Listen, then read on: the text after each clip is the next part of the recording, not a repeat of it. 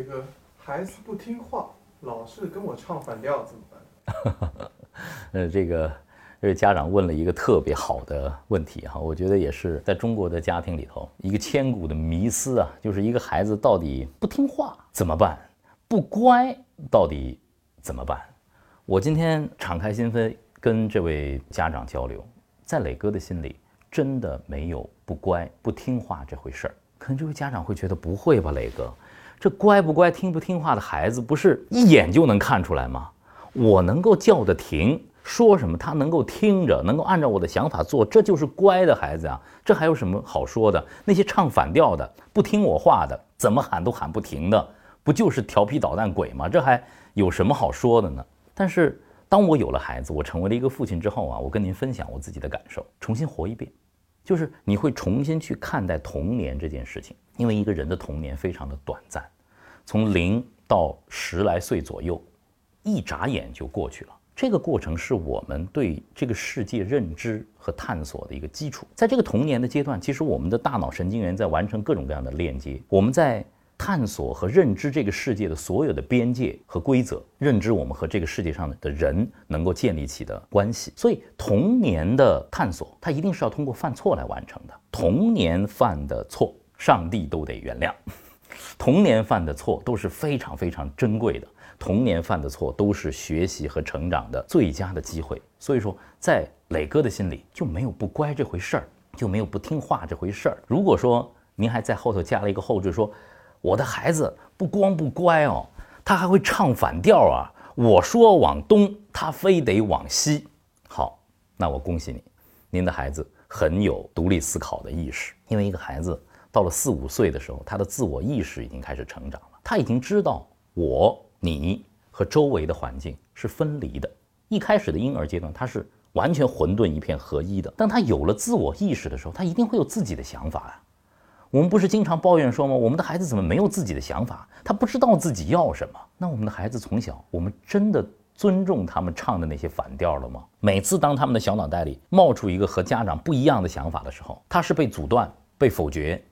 被叫停还是被尊重的？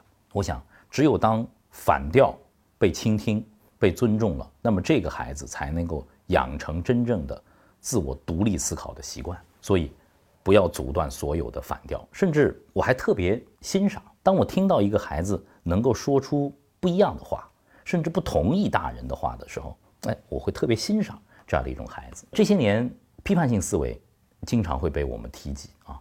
只有会唱反调的孩子，他未来形成一个批判性思维的这种成长性思维的可能性会更大一些。但是可能这位家长会说：“磊哥，我们的经验比孩子多哎，我明显能够看到一件事情，按照他那样讲，那肯定是错的。那不撞南墙不回头，为什么还要跟他去耗这些时间呢？他提出了一个明显错误的想法，那为什么他还要去试呢？哎，我觉得就是在家庭氛围当中啊，没有明显的对错了。”如果孩子提出一个建设性意见，那何不去试一试呢？我们尊重孩子的想法吗？Try it。有一次我看朗月画画，他把天空画成白的，云彩画成蓝的。我刚想说，哎，这个云彩不应该是蓝的时候，我立刻闭嘴了。我说我不应该禁锢他的思维。有一次他把鸟画的头很大，身体很小。呃，我刚想说，这个这个鸟不应该是长成这个样的。他跟我来了一句：“爸爸，近大远小啊，他离我们近呢，所以说我们看着他大，头离我们近，所以让啊。”我说：“行行行，你的这这这个话挺挺有意思。尊重孩子不同的想法是形成他批判性思维非常重要的一个训练。还有就是一个家庭里头啊，如果所有的反调被尊重，我们的选择是被尊重的，可以被执行的，可以被探讨的，那么这个家庭的民主氛围就会很好。”孩子长大之后，他就更容易和别人形成一种协作，不同的想法会被尊重。他进入职场之后，他会尊重不同人的想法，而不只是我的想法是怎么样。如果今天通过和磊哥的这个交流，你能够尊重自己孩子不同的想法，在您的家庭里头，可能这两句话就会成为更多的开场白。哎，你说说看，你的想法到底是什么？哎，挺有意思的，我们何尝不试试看？哎，我们觉得还有不同的选择，你听听看，A、B、C、D，我们到底哪种更好呢？我们一起来试试好不好？如果这些话语代替控制型的、呵斥型的话语，成为了你们家庭里头的主要的话语体系，您想想，一个会提出反调、会提出不同想法的孩子，他有多大的成长空间？